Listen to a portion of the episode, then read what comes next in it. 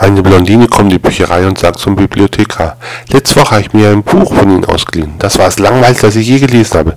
Die Story war schwach und es kamen viel zu viele Personen vor. Der Bibliothekar lächelt und sagt, oh, Sie müssen die Person gewesen sein, die das Telefonbuch mitgenommen hat.